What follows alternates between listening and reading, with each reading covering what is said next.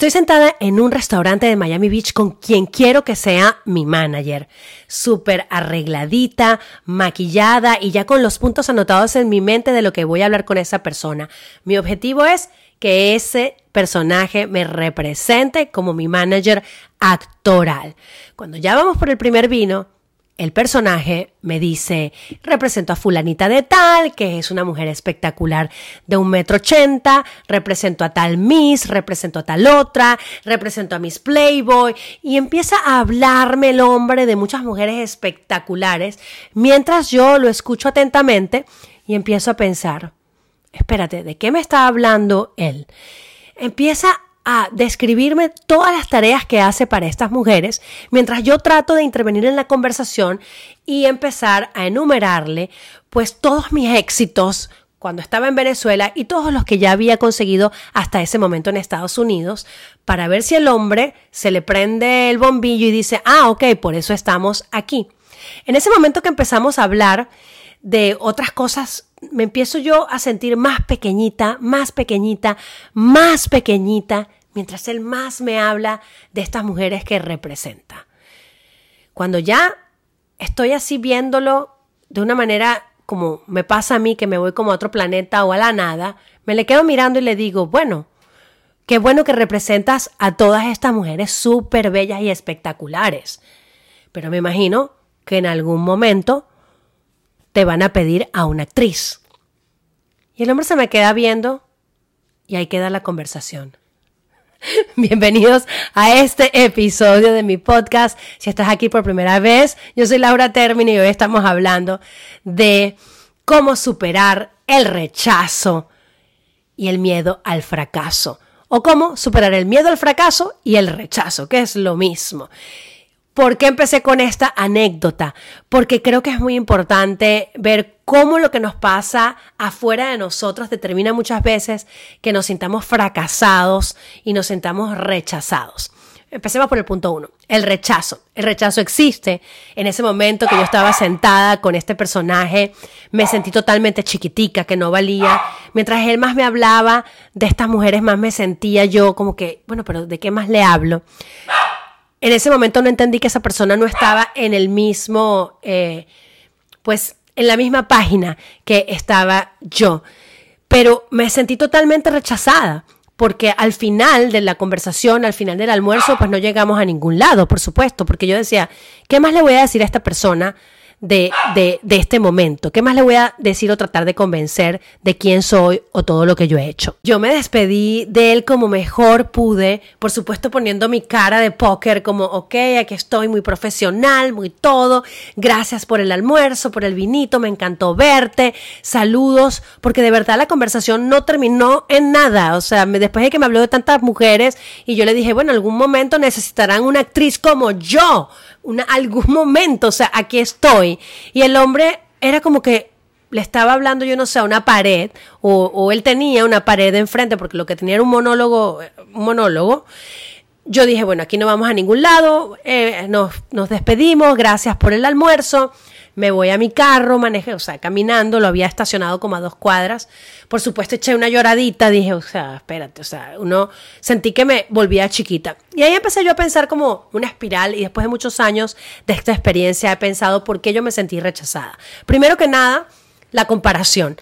Cuando una persona te habla de todas las maravillas de otra persona, de bla, bla, bla, bla, bla, bla, bla, y no te está no está eh, reconociendo quien tiene al frente, por supuesto uno se siente pequeñito y uno se siente que, ah, bueno, espérate, o sea, y yo estoy aquí, ajá, ajá, hello, hello.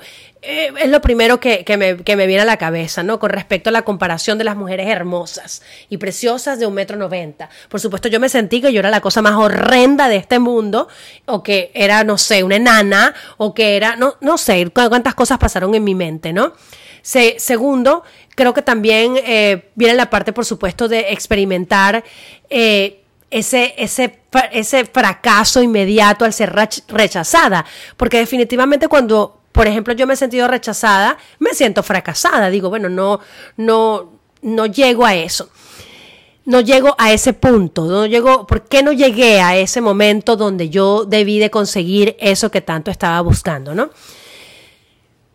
Me pone a pensar cómo ese fracaso y ese rechazo a través de los años cuando uno es actor, y eso creo que le puede servir a cualquier persona que está escuchando este episodio, que no sea actor, eh, ese tipo de, de, ese tipo de rechazo que tenemos los artistas cada vez que vamos a un casting, es lo que más o menos una persona normal puede sentir cada vez que lo rechazan de un trabajo, pero de una manera más cruel y directa porque te rechazan en tu cara cada vez que vas a hacer un casting y le ves la cara de repente a cuatro o cinco personas que de esas cinco personas de repente hay una que sí está calificada para escoger o darte el trabajo y las otras cuatro no tienen ni idea, pero están ahí, tienen un poder muy grande. Imagínense que la vida de ustedes esté en las manos de personas que no tienen ni idea de lo que están haciendo es bastante el caso de lo que pasa en el medio artístico.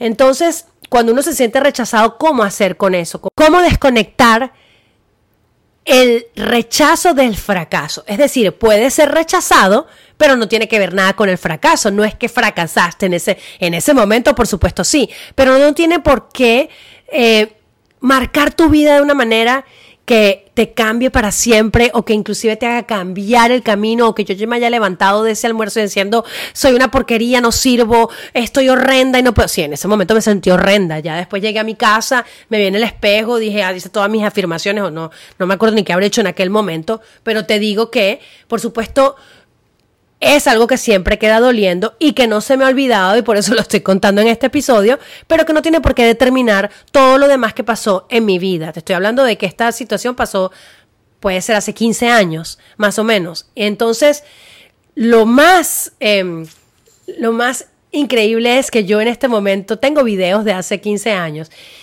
donde en ese momento yo no tenía la seguridad que tengo ahora y yo no me sentía tan, tan segura de mí misma como, como lo estoy ahora, después de los 40 años que uno como que todo le empieza a cambiar. Eh, y me veía hermosa, me veía espectacular. Eh, no tenía el metro ochenta de repente, pero no importa. O sea, y más allá de lo que yo me veía por fuera, era, era lo que yo soy por dentro. Y era, era mi talento. Y era lo que realmente yo siempre he querido que las personas vean, el talento, más allá de lo que ves en el exterior, porque al final yo soy una actriz y siempre puedo transformarme en lo que en lo que hago, en lo que soy, en lo que estoy interpretando. Para eso es mi, mi trabajo. Entonces, ¿qué podemos aprender de repente de esta lección, que no es lección de vida, sino es lección de, de golpe, de levantarse, de caerse, levantarse, Primero, bueno, entender que, por supuesto, ese rechazo y ese, si acaso, fracaso temporal, si lo quiero poner así, es parte de la vida. Y vamos a experimentar fracasos y rechazos toda una vida, porque es así, y punto. O sea, quieras o no quieras aceptarlo, el rechazo y el fracaso son parte del día a día. Todos los gurús te dicen tener mente positiva. Perdón, cuando estás siendo rechazado y fracasado, tener una mente positiva, bueno, si ya tienes una espiritualidad muy... Ah, claro, todo es cuestión de práctica, ¿no? Mientras más te rechazan y fracasas y te vuelves a levantar más rápido, es como cuando uno antes terminaba con un novio y llorabas mucho tiempo y ahora no, lo mismo, o sea, es como que vas agarrando la práctica y vas viendo cómo esa oportunidad va moldeando tu ser. Eso es algo que a mí me ha ayudado mucho, inclusive, imagínate, si no hubiera tenido esa experiencia, ¿cómo te lo cuento ahora? Definitivamente tener el apoyo de tu familia, si es algo que puedes tener, es maravilloso. Siempre he tenido como mi casita de contención eh, cuando he tenido muchas crisis. Claro, cuando vives solo, como he vivido yo hace mucho tiempo, es bien difícil porque no tienes a tu familia a tu lado. Entonces, ¿de quién te agarras? De los amigos.